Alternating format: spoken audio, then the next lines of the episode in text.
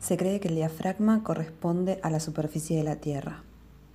El crecimiento por encima de esta zona está relacionado con el sol naciente, el estado de conciencia que ya ha comenzado a dejar atrás lo inconsciente y todo lo que a él ata. Eric Neumann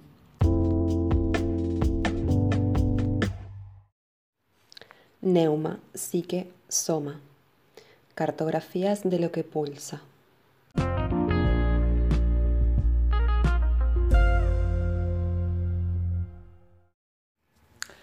El diafragma es el gran músculo de la respiración.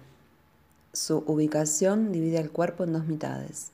La superior, que abarca segmento dorsal y cervical de la columna, incluyendo tórax, pecho, hombros y brazos, cuello y cabeza.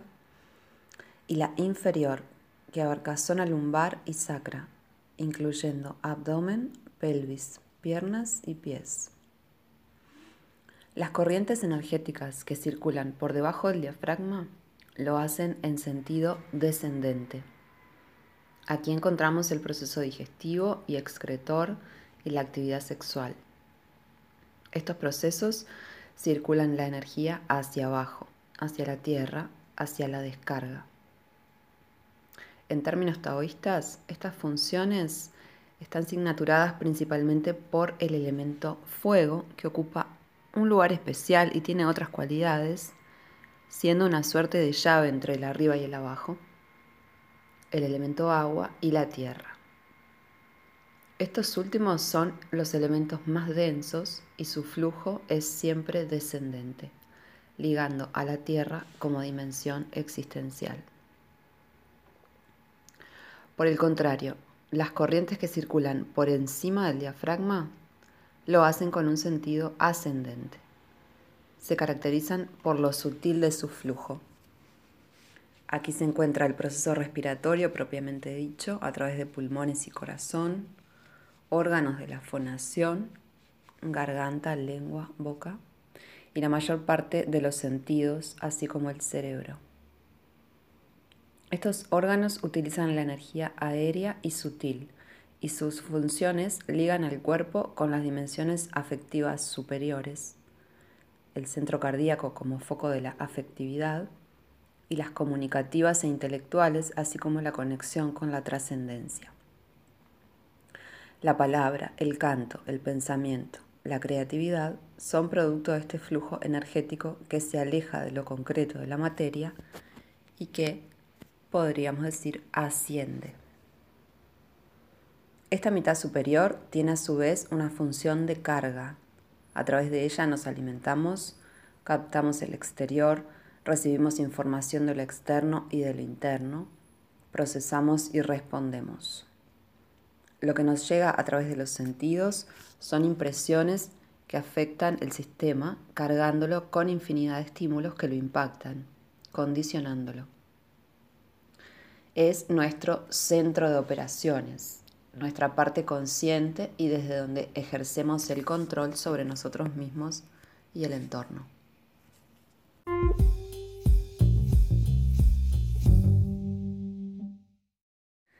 El plano inferior, por el contrario, es experimentado más comúnmente como aquello de la naturaleza animal que se nos impone y nos limita. Se registra vivencialmente ligado a nuestro inconsciente, fuente de impulsos, y necesidades. Es en este sentido que Lowen afirmaría, hacia abajo nuestro espíritu tiene una cualidad magnética o yin, hacia arriba una cualidad eléctrica o yang. El pulso vital, la Shakti según los tántricos, es esa corriente entre los dos polos, la que liga el arriba y el abajo, en términos cabalísticos se le denomina la esposa, que para encontrarse con su esposo, la divinidad que hay en nosotros, debe ir ascendiendo, sutilizándose, sin dejar de estar arraigada en lo de abajo, llevándolo con ella hacia la luz. En el misticismo sufi, los términos que usan son la amada y el amado En todos los casos se destaca esta cualidad dual de la energía, su corriente descendente que liga con la materialidad y la inmanencia, y su corriente ascendente que liga con la espiritualidad y la trascendencia. En este sentido, volviendo a la cita que abre este texto, el diafragma es ese horizonte que oficia de portal a lo luminoso, al nacimiento de una conciencia incipiente que va desplegándose desde la indiferenciación inicial, las aguas matriciales e inconscientes, las tierras interiores y primordiales, para ir en el viaje heroico hacia la conquista del sol interior, reflejo divino de la creación, símbolo fundamental de lo vital, del fuego que nos impulsa hacia el crecimiento y la vida. Ese pulso vital, ese fuego interior, depende directamente de la capacidad respiratoria, de cómo tomamos la vida y su flujo constante. La respiración, a su vez, depende en gran medida del estado del diafragma, de cuán elástico o rígido se encuentre. La respiración en sí misma es una función de carga y descarga a la vez. Tomamos energía vital a través de la inhalación, liberamos energía de, desecho a través de la exhalación. Ritmo constante que va pautando cuán vivos nos experimentamos. Es la función vital fundamental que regula nuestra sensibilidad, nuestro estado psicoemocional.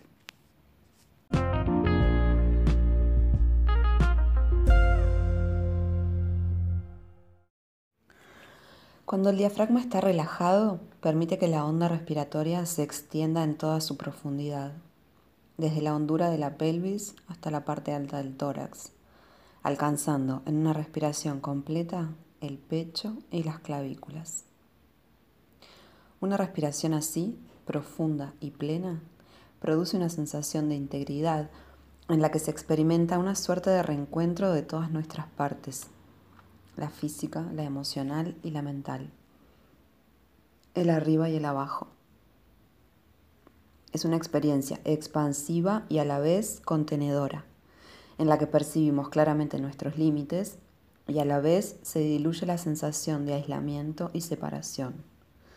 El cuerpo se percibe vital, las emociones calmas y la mente puede entregarse las sensaciones sin disociarse de la experiencia. Cuanto más profundo llega la onda respiratoria, alcanzando zonas bajas de pelvis, columna, zona genital y base pélvica, más magnética y shin se percibe la energía. Las sensaciones se vuelven más placenteras, más blandas. Hay mayor relajación y se alcanza a sentir el pulso cardíaco en diferentes partes del cuerpo, como palmas, plantas, nuca lengua y genitales. El cuerpo empieza a pulsar en sintonía con el ritmo de la respiración, en movimientos espontáneos que rememoran movimientos acuáticos, ondulantes, rítmicos. Se siente una suerte de inundación sensorial en la que hay vivencias de hundimiento, entrega, relajación completa es posible que se experimenten sensaciones de ingravidez, como si se flotara en el agua, análogo al estado arcaico del feto en el útero, arquetipo del inicio de lo viviente sumergido en lo húmedo y caliente, la experiencia oceánica como la mencionaría Freud.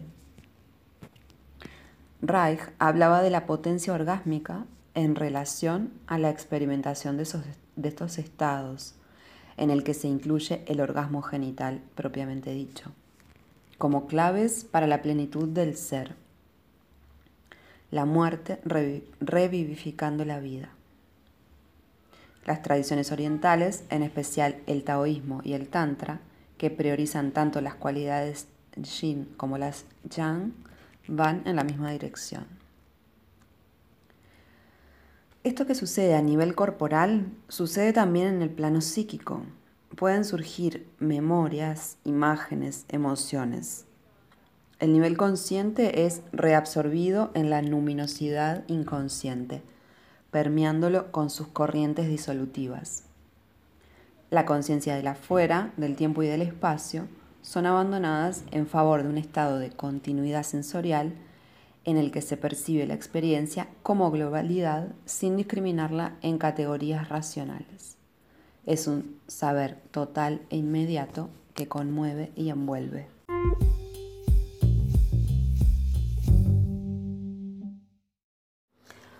Cuanto más alto alcanza la onda respiratoria, mayor es la sensación de liviandad y espacio.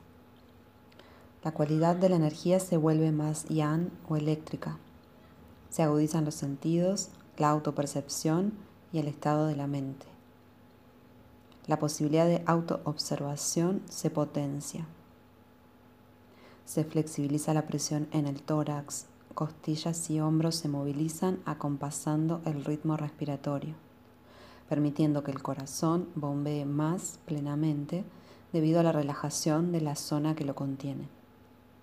El cerebro recibe mayores niveles de oxigenación, profundizando en la renovación celular. La corriente de pensamientos se vuelve más y más transparente. Surge la posibilidad de observación de dicha corriente. Aparece la posibilidad de distanciarse de ella en lugar de ser movidos por sus constantes altibajos. Todos los supuestos se desdibujan como los sueños al despertar. Se percibe claramente el ritmo cardíaco en los ojos, la frente, la cabeza.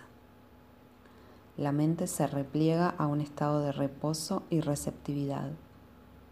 Los sentidos se despejan. Se experimenta la propia presencia en su inagotable hondura como una irradiación serena y constante. Lo espacioso y liviano, como el aire en la montaña, la enormidad de las alturas eléctricas y frescas, se abre como dimensión interior, sin historicidad ni narraciones, un estar siendo pleno de sentido, abierto al nombre. Inmanencia y trascendencia reunificados en un único pulsar.